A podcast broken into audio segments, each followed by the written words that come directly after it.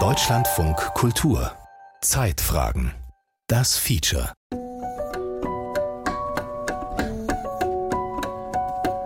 Ich würde mal fast sagen, die 30 Jahre nach der Wende sind fast noch prägender gewesen für das Ausbilden eines ostdeutschen Bewusstseins oder Identität als die 40 Jahre davor. Wenn Sie mich vor zehn Jahren gefragt hätten, hätte ich gesagt, na, wir sind da durch. Wir haben das bewältigt, das hat sich vermischt. Aber ich merke natürlich auch an mir selber, dass es immer öfter vorkommt, dass man sich plötzlich definieren, um nicht zu sagen, sogar rechtfertigen muss für bestimmte Dinge. Ich glaube wirklich nicht, dass die Leute sich die DDR zurückwünschen. Aber man merkt halt eben auch mit den ganzen Anforderungen, die wir haben, mit der Klimakrise, mit der Digitalisierung. Also so kommen wir irgendwie auch nicht weiter. Und da ist so ganz große Ratlosigkeit.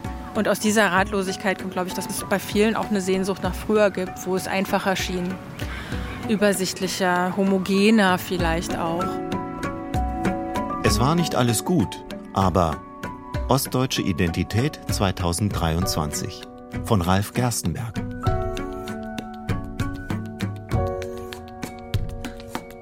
Viele Leute sagen ja, die DDR war eine Diktatur, aber nicht nur. Und dieses nicht nur, das wollen viele Ostdeutsche eben miterzählt haben. Und dann ist die Frage. Eine Diskussionsrunde im September 2023 beim Internationalen Literaturfestival Berlin. Auf der Bühne sitzen der Soziologe Steffen Mau, die Historikerin Katja Heuer und der Literaturwissenschaftler Dirk Oschmann. Es geht um die hitzig geführte Ost-West-Debatte des Jahres, die Dirk Oschmann mit seinem Bestseller Der Osten, eine westdeutsche Erfindung und Katja Heuer mit ihrer viel gelesenen und besprochenen DDR-Geschichte diesseits der Mauer maßgeblich mit ausgelöst haben. Die Gründe für den Erfolg und das diskursive Potenzial bei der Publikation erklärt sich Steffen Mau folgendermaßen. Wenn man jetzt auf die beiden Bücher guckt, dann kann man natürlich die Bücher an sich kritisieren, aber sie sind natürlich auch ein Symptom für etwas, nämlich dass viele Leute das Gefühl haben, eine bestimmte Perspektive ist bislang nicht eingenommen worden. Der Diskursraum muss irgendwie erweitert werden. Ich kenne dich, kenn dich gut. Mein Osten, mein Osten, versteht zum Teil auch deine Wut. Mein Osten, mein Osten, aufgeben nicht deine Haut. Nicht komplett im Marsch, mein Osten. Laut Bundesstiftung für politische Bildung empfanden im Jahr 2020 77 Prozent aller Ostdeutschen eine allgemeine Verbundenheit mit Ostdeutschland. Darunter viele, die die DDR nur sehr kurz erlebt haben oder erst nach der Wende geboren wurden. Es scheint, als hätten die DDR-Erfahrungen, aber vor allem auch die gesellschaftlichen Transformationen der Nachwendezeit diejenigen, die im Osten Deutschlands leben, in den letzten Jahren stärker zusammengeschweißt. Als hätten sie zu einer Art Wir-Gefühl gefunden, in dem sie sich gegenseitig bestärken und jene Akzeptanz verleihen, die ihnen von außen verwehrt wird. Denn das Bild der Ostdeutschen in der Öffentlichkeit ist auch heute noch mit vielen Makeln und Vorurteilen behaftet, was selbst Angela Merkel gegen Ende ihrer Amtszeit feststellen musste, als sie in einem gut gemeinten Artikel über sich las. Ich zitiere Sie, die als 35-Jährige mit dem Ballast ihrer DDR-Biografie in den Wendetagen zur CDU kam, konnte natürlich kein von der Pike auf sozialisiertes CDU-Gewächs altbundesrepublikanischer Prägung sein. Zitat Ende. Die DDR-Biografie, also eine persönliche Lebensgeschichte von in meinem Fall 35 Jahren in einem Staat der Diktatur und Repression, Ballast, dem Duden nach also eine schwere Last, die in der Regel als Fracht von geringem Wert zum Gewichtsausgleich mitgeführt wird oder als unnütze Last überflüssige Bürde abgeworfen werden kann? Der Osten wird immer im Grunde als etwas Zurückgebliebenes gezeigt, als etwas, was sich immer noch nicht der westdeutschen Normalität angepasst hat. Die Erfahrung, dass eine ostdeutsche Biografie ein Ballast oder eine Bürde sein kann, hat auch der Literaturwissenschaftler Dirk Oschmann gemacht. Obgleich sein Fachgebiet die deutsche Literatur zwischen 1750 und 1933 ist, wurde er als einer der wenigen ostdeutschen Professoren an einer deutschen Hochschule immer wieder aufgefordert, zu deutsch-deutschen Themen der Nachwendezeit Stellung zu nehmen. Und dann gab es vor zwei Jahren die direkte Anfrage an mich im Rahmen einer gesellschaftspolitischen Vortragsreihe doch mal als ostdeutscher Professor zu erklären, warum der Osten die Gesellschaft spaltet. Und das fand ich schon sehr merkwürdig, dass ich einerseits identitätspolitisch festgelegt worden bin als Ostdeutscher, dass mir zweitens das Thema vorgegeben wurde. Normalerweise kann man im Rahmen dieser Reihe das Thema selber aussuchen und dass mir drittens auch noch erklärt wurde, wie ich darüber zu sprechen habe und welche These ich zu vertreten habe. Das war dann der Punkt, an dem ich gedacht habe, ich muss hier doch mal grundsätzlicher Stellung nehmen und habe dann alles, was ich zum Schreiben gebraucht habe, sofort in mir vorgefunden.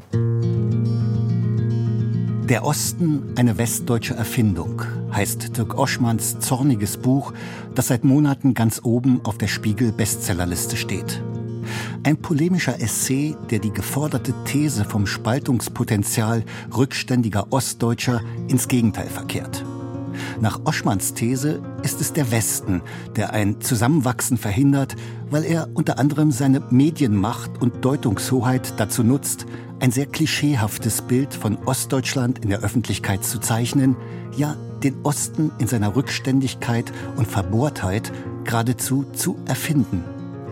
Der Westen wird als Norm, der Osten als Abweichung gesehen und dargestellt. Ob es einem gefällt oder nicht, man bleibt als Ostdeutscher in Deutschland ein Ostdeutscher. Nicht jedoch, weil man es sein möchte, sondern weil man im öffentlichen Raum permanent auf die mit dieser Herkunft verknüpften Vorurteile und Konnotationen festgelegt und reduziert wird. Weil man mit anderen Worten in eine vermeintliche Ostidentität eingesperrt wird. Es gibt keine gesellschaftliche Gruppe, über die so scharf und herabwürdigend geredet werden darf wie die Menschen in Ostdeutschland. Über alle wird fair und respektvoll gesprochen und das ist auch völlig in Ordnung so. Nur würde ich sagen, das gilt auch für die Ostdeutschen. Über die muss genauso fair und respektvoll gesprochen werden. Und ein Problem ist ganz sicher, dass der Osten nie in seiner Heterogenität wahrgenommen wird, sondern der Osten wird immer als Block wahrgenommen. Als wären nicht Unterschiede zu machen zwischen Leipzig und dem Thüringer Wald oder der Ostsee. Wie zur Bestätigung seiner These wurden etwa zeitgleich zum Erscheinen von Oschmanns Buch Aussagen des Springer-Chefs Matthias Döpfner über die Menschen in Ostdeutschland publik. Meine Mutter hat mich immer vor den Ossis gewarnt. Die Ossis sind entweder Kommunisten oder Faschisten. Dazwischen tun sie es nicht. Eklig. Die Ossis werden nie Demokraten. Vielleicht sollte man aus der ehemaligen DDR eine Agrar- und Produktionszone mit Einheitslohn machen. Das war natürlich eine frappierende Bestätigung. Gleichzeitig hat es mich nicht gewundert, weil das eben die Art und Weise ist. Ich beschreibe das ja auch im Buch, wie bestimmte mediale und politische Eliten des Westens reden und denken. Und natürlich erwarte ich vom Springer-Chef nichts anderes als genau so eine Denk- und Redeweise. Mich hat das einfach nur wütend gemacht, weil er einfach einer der mächtigsten Medienmenschen in Deutschland ist und dementsprechend auch natürlich Berichterstattung beeinflusst. Carsten Schneider, der Beauftragte der Bundesregierung für Ostdeutschland, hatte nach Bekanntwerden der Döpfner-Aussagen dem Springer-Chef Demokratieverachtung vorgeworfen.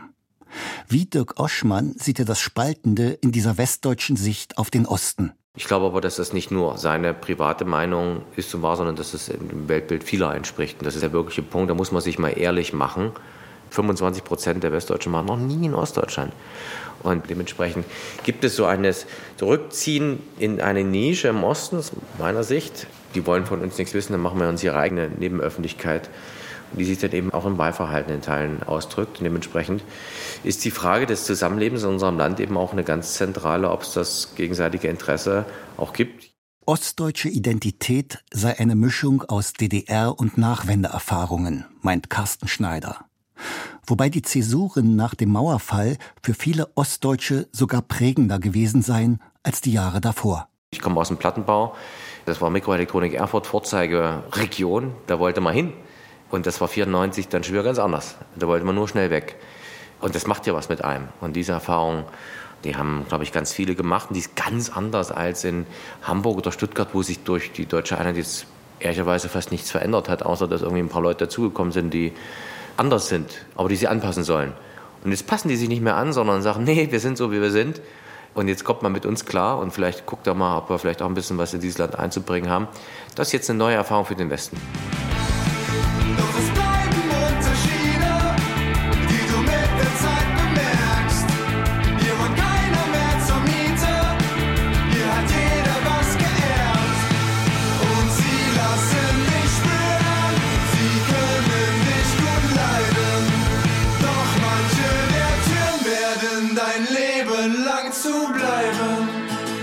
War nicht alles schlecht. lautete der in der Nachwendezeit meist recht zaghaft geäußerte Widerspruch gegen die radikale Umgestaltung der ostdeutschen Gesellschaft.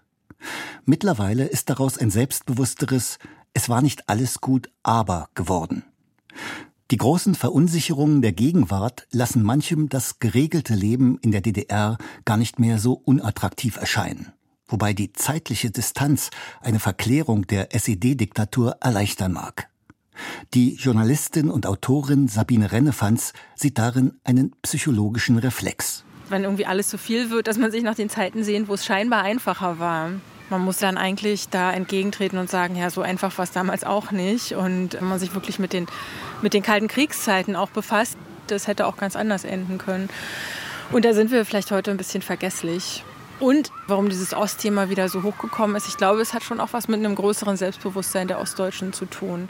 Wieder den DDR-Hass lautete der Titel einer Spiegelkolumne, in der Sabine Rennefanz das Buch Diesseits der Mauer von Katja Heuer gegen den Vorwurf verteidigt, die Historikerin würde darin allzu versöhnlich auf den DDR-Alltag blicken und die Missstände in der SED-Diktatur schönreden oder rechtfertigen. Die zum Teil sehr heftigen Reaktionen zeigen, dass Katja Heuer einen Nerv getroffen hat mit ihrem Buch Diesseits der Mauer. Es zeigt auch, wie schwer es vielen fällt, sich von den eigenen Kalter Krieg-Prägungen zu lösen und sich vom liebgewonnenen Feindbild DDR zu trennen. Katja Heuer stellt das gängige Narrativ von der DDR als Reich der Finsternis in Frage. Sie plädiert dafür, das Land 33 Jahre nach seinem Ende mit emotionaler und politischer Distanz als das zu betrachten, was es war. Ein zutiefst widersprüchlicher Staat wie die Bundesrepublik entstanden nach dem Schrecken des Nationalsozialismus und des Völkermordes. Das Besondere an dem Buch ist ja, dass sie anders als sonst halt eben nicht aus Dissidentensicht schreibt oder aus Leuten, die sehr mit der DDR haderten und vielleicht bis heute hadern, sondern dass sie über die Leute schreibt und die Leute zu Wort kommen lässt, die halt in der DDR ihr Leben gelebt haben, sich angepasst haben, vielleicht auch damit gehadert haben. Also sie beschreibt diese Ambivalenz. Sie wertet nicht. Es ist eben nicht die eigene Erfahrung, die man da beschreibt sozusagen. Und das ist halt eine andere Herangehensweise, wenn man sozusagen versucht, Geschichte zu beschreiben und zu analysieren und nicht andere Leute davon zu überzeugen, dass die eigene Geschichte die Geschichte der DDR sozusagen ist. Katja Heuer war vier Jahre alt, als die Mauer fiel. Schon dadurch habe sie Abstand zum realsozialistischen Geschehen, der, so meint sie, wichtig sei für eine unvoreingenommene Sichtweise auf die Geschichte der DDR.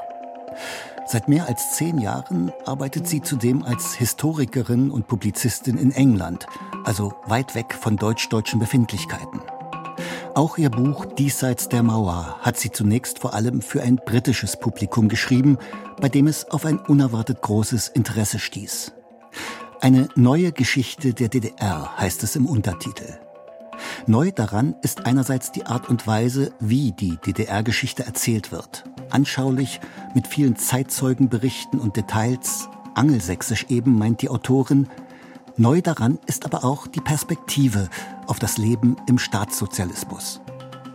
Es lag bisher das Augenmerk ziemlich auf der Idee, dass es eben eine Gesellschaft war, die aus Opfern und Tätern bestand und es relativ wenig Zwischenraum irgendwo dazwischen gibt. Und mein Ansatz ist, das etwas auszuweiten, eben auch auf die Leute, die eben im Staat gelebt haben, sich vielleicht auch gar keine Gedanken weiter darum gemacht haben, weil sie in diesem Staat geboren sind und irgendwie klargekommen sind mit ihrem Leben, bis hin auch zu den Leuten wie Egon Krenz zum Beispiel, die den Staat geleitet haben und funktionieren lassen haben in der Hinsicht. Und mein Ansatz war, alle diese Geschichten mit einzubinden.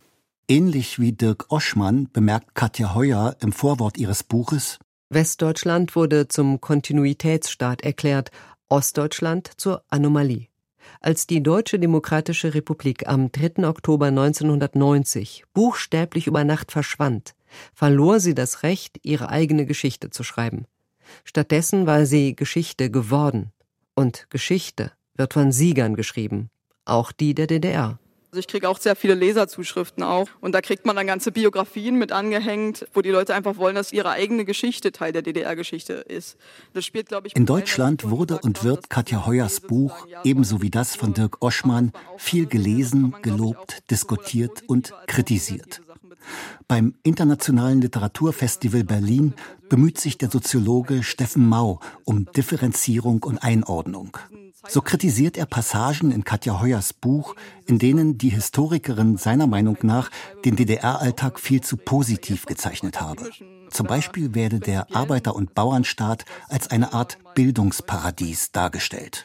Ganz viel Aufstiegsmobilität, viele Möglichkeiten, auch für Weiterbildung. Und de facto, wenn Sie mit Leuten reden, war das nicht so. Die DDR war das einzige industrialisierte Land der Welt, das seit den 70er Jahren die Studienplätze massiv abgebaut hat, also deutlich reduziert, wo es eine unglaublich starke Reproduktion der Akademiker oder Intelligenzschicht gegeben hat, also nicht nur Aufstiegsmobilität, das galt für die ersten 20, 25 Jahre und danach war die DDR eine sklerotische, mobilitätsblockierte Gesellschaft.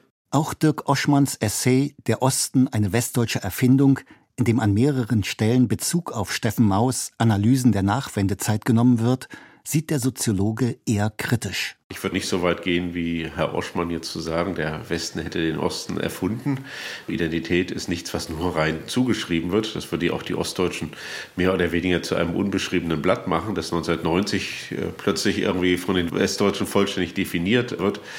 Es ist letztendlich auch eine unsoziologische Position, weil natürlich es gab bestimmte Mentalitäten, Sozialstrukturen, die sich im Osten in der DDR entwickelt haben und die dann natürlich auch in der Vereinigung eine Rolle gespielt haben.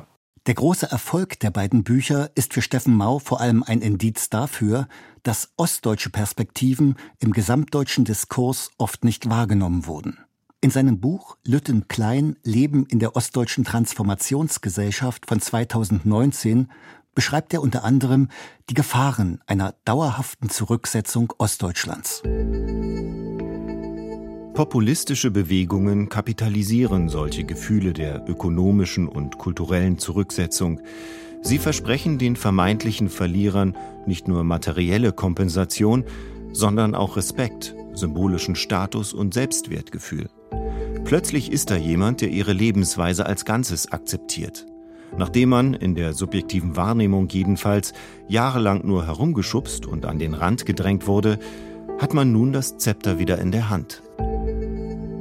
Mit der AfD ist vielleicht nochmal eine neue Note dazugekommen, nämlich dass die AfD auch Identitätspolitik mit dieser ostdeutschen Thematik betreibt und da versucht, so bestimmte Unzufriedenheiten, Ressentiments politisch so zu mobilisieren und für ihre eigenen Zwecke zu nutzen. Und jetzt postest du begeistert das grüne Wahlergebnis aus deinem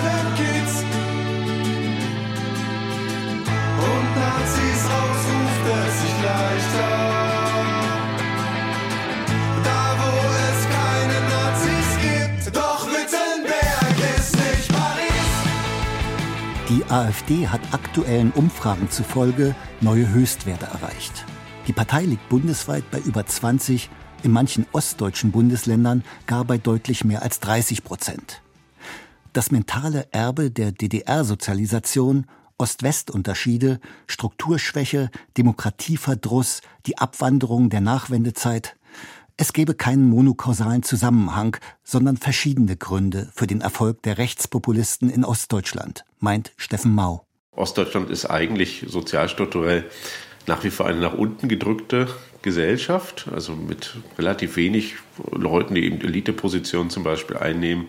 Es ist eine überalterte Gesellschaft und in manchen ländlichen Räumen eben eine vermännlichte Gesellschaft. Und wenn man das alles in Rechnung stellt, dann erklärt das relativ viel auch von den Unterschieden in den politischen Einstellungen zwischen Ost und West. Der Urknall war im Prinzip der Brexit 2016 und dann die Wahl Trump ein Jahr später. Man merkt ja einfach an ganz vielen Ecken und Enden der Welt, dass so Rechtspopulisten auf dem Vormarsch sind. Und da reiht sich im Prinzip Ostdeutschland auch ein. Die Journalistin Sabine Rennefanz sieht noch einen anderen Aspekt, der zum stärkeren Erstarken der AfD in den östlichen Bundesländern beigetragen haben mag die weltweite Krise liberaler Demokratien. In einer Spiegelkolumne schrieb sie über die schwindende Strahlkraft des Westens meine These wäre, dass es weniger mit einer konkreten Sehnsucht nach der DDR oder einer Pastellmalerei der Schrecken des Staatssozialismus zu tun hat, als mit einer tiefen Verunsicherung über das aktuelle gesellschaftliche Modell. Nicht das Bild vom Staatssozialismus hat sich geändert, sondern der Westen leuchtet nicht mehr so hell. Und jetzt sieht man, dass auch der Westen den Osten brauchte als Kompensation, als Gegenmodell, gerade was so den Wohlfahrtsstaat anging. Der wurde ja eigentlich in den 90er Jahren und in den Nullerjahren in allen westlichen Ländern sehr stark abgebaut. Bei uns durch die Hartz-IV-Gesetze. Und das hat sich in den letzten Jahren dann ja noch fortgesetzt und jetzt merkt man, dass das alles nicht mehr so richtig funktioniert. Auch so in diesem Regierungsmodell mit der Demokratie, dass sie auch nicht mehr so einbindend wirkt. Wir sind zum Großteil kleinstädtisch ländlich geprägt. Es gibt Dresden, Leipzig, Berlin, also Metropolen, dann gibt es Mittelstädte, die so um die 200.000 haben. Und der Rest sind äh, Kleinstädte und Dörfer. Im Osten, ergänzt der Ostbeauftragte der Bundesregierung Carsten Schneider, gebe es nun mal überwiegend ländlichen Raum. Und wie in Frankreich oder Italien stießen Rechtspopulisten mit ihrer Kritik an Symbolpolitik, Genderdebatten und elitärem Gebaren vor allem bei den Menschen in der Provinz auf offene Ohren. Da ist die kulturelle Arroganz der Städter meistens aus Berlin, aber auch Köln, aber auch Hamburg gegenüber der Art und Weise des Lebens auf dem Land, die meistens sogar naturverbundener ist als derer, die für Klimaproteste hier unterwegs sind. Und denen dann vorzuschreiben, wie sie zu leben haben und so ein bisschen arrogant auf die herunter zu gucken. Das spüren die Menschen. Weimar ist eine kleine Stadt. Man kann sagen, es hat auch provintionelle Seiten. Die hauptsächliche Bevölkerung ist typisch Ost, sage ich jetzt mal, sehr mit dem, was war, beschäftigt. Hasko Weber ist Generalintendant am Weimarer Nationaltheater. Zuvor leitete der in Dresden geborene und in Leipzig und Karl-Marx-Stadt ausgebildete Schauspieler und Regisseur das Staatstheater Stuttgart. Nach einem Jahrzehnt in Baden-Württemberg zog es ihn 2013 zurück in seine ostdeutsche Heimatregion. Weil die Kenntnislage, die Vertrautheit, die Begrifflichkeit, die Verständigungsmöglichkeiten mir doch irgendwie wieder näher rücken sollten oder ich mir gewünscht habe, dass man so in diese Zusammenhänge wieder hineingeht und bin also mitten rein, mitten rein in den Osten geraten. Während es am Theater in Stuttgart thematisch fast ausschließlich um die Zukunft ging, erzählt Hasko Weber, ging es in Weimar immer nur um die Vergangenheit. Als er vor zehn Jahren dort ankam, war er der Meinung, diese alten Geschichten, von vor 20 Jahren, von vor 30 Jahren, die müssen wir nicht mehr erzählen. Und da war mir noch gar nicht klar, wie tief verwurzelt dieses aus der Vergangenheit hergeleitete Selbstverständnis eigentlich ist. Man hat ganz andere Rahmenbedingungen gehabt, man hat ein anderes Leben gelebt, man hat eine andere Bildung in Anspruch genommen und man steht dann im Vergleich zu Gleichaltrigen, die in der Bundesrepublik West groß geworden sind, natürlich vor bestimmten aktuellen Themen und merkt, die betrachtet man anders. In Thüringen, dem Bundesland, in dem Weimar liegt, steht demnächst eine Landtagswahl an. Umfragen zufolge würde momentan wohl etwa ein Drittel der Bevölkerung dort die AfD eines Björn Höcke wählen. Ausländerfeindlichkeit, Nationalismus, rechtes Gedankengut. Das Negativ-Image des Ostens habe sich seit Jahrzehnten manifestiert, meint Hasko Weber. Das mache es schwierig, positive Dinge im öffentlichen Meinungsbild nach vorne zu rücken. Also diese Rechtslastigkeit, da kann man jetzt nicht dran vorbei. In den 90er Jahren, da hatten wir Gegenden, da waren 20 Prozent NPD-Wähler. Das war hochbrisant und genauso gefährlich, wie wir heute dastehen. Und da haben sich natürlich dann, sind Bilder gewachsen, die immer wieder fortgeschrieben werden. Und all denen, die ein anderes Leben leben, die anders denken, die sich auch dagegen stellen, ja, die Sache sehr schwer machen. Am Weimarer Nationaltheater genoss Hasko Weber als Ostdeutscher sofort einen Vertrauensbonus bei der Belegschaft. Als jemand, der aus demselben Umfeld stammt, sich mit den Problemen und Konflikten auskennt. Einer von ihnen hatte gewissermaßen die Leitung des Hauses übernommen.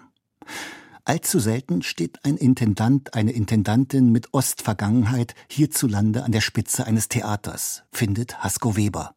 Der Anteil an Theaterleiterinnen, Theaterleitern aus dem Osten liegt insgesamt bei 18 Prozent. Und es gibt sechs Bundesländer, da ist überhaupt niemand aus dem Osten Theaterleiter oder Orchesterleiterin.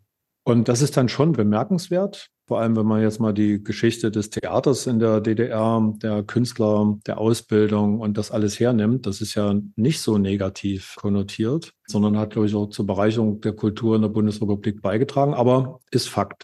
Also wenn man jetzt auf die Führungsebenen guckt, gibt es von 108 Universitäten eine, die mit einer ostdeutschen Rektorin besetzt ist. Das ist Gesine Grande in Cottbus.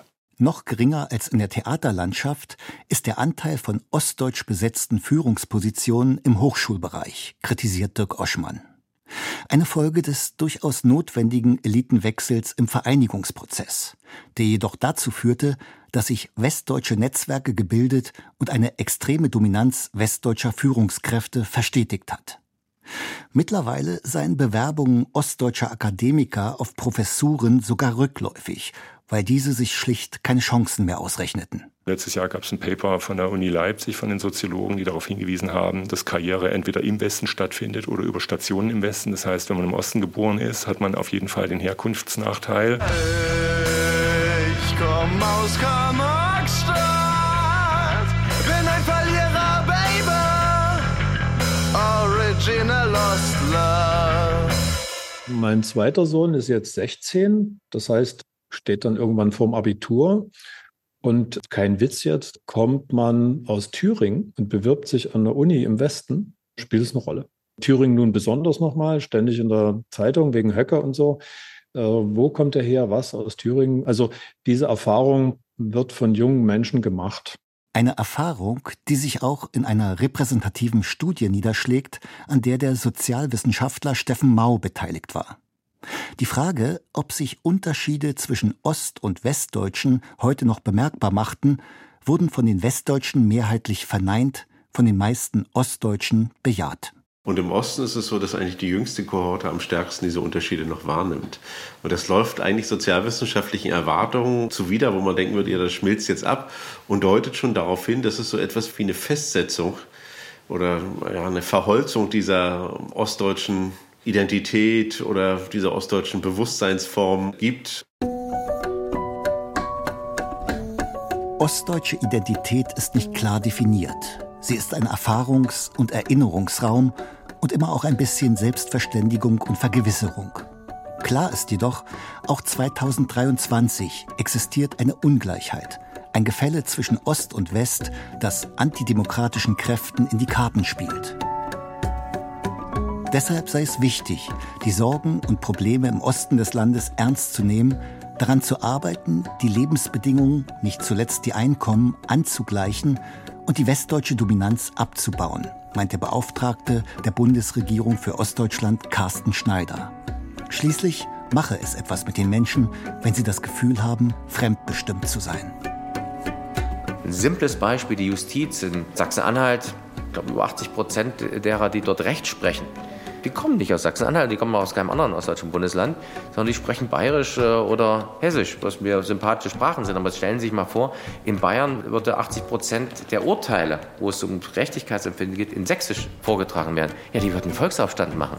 Und so ein bisschen kommt dieses Unbehagen jetzt bei uns auch im Sinne von einer auch Ablehnung des Systems, wenn man nicht selbst die Chance hat, es mitzubestimmen.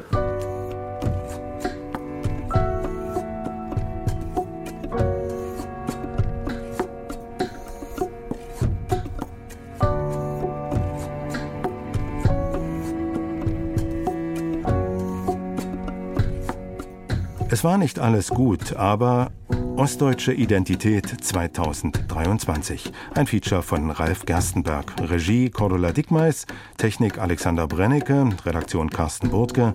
Es sprachen Barbara Becker, Heino Rindler und der Autor. Eine Produktion von Deutschlandfunk Kultur 2023.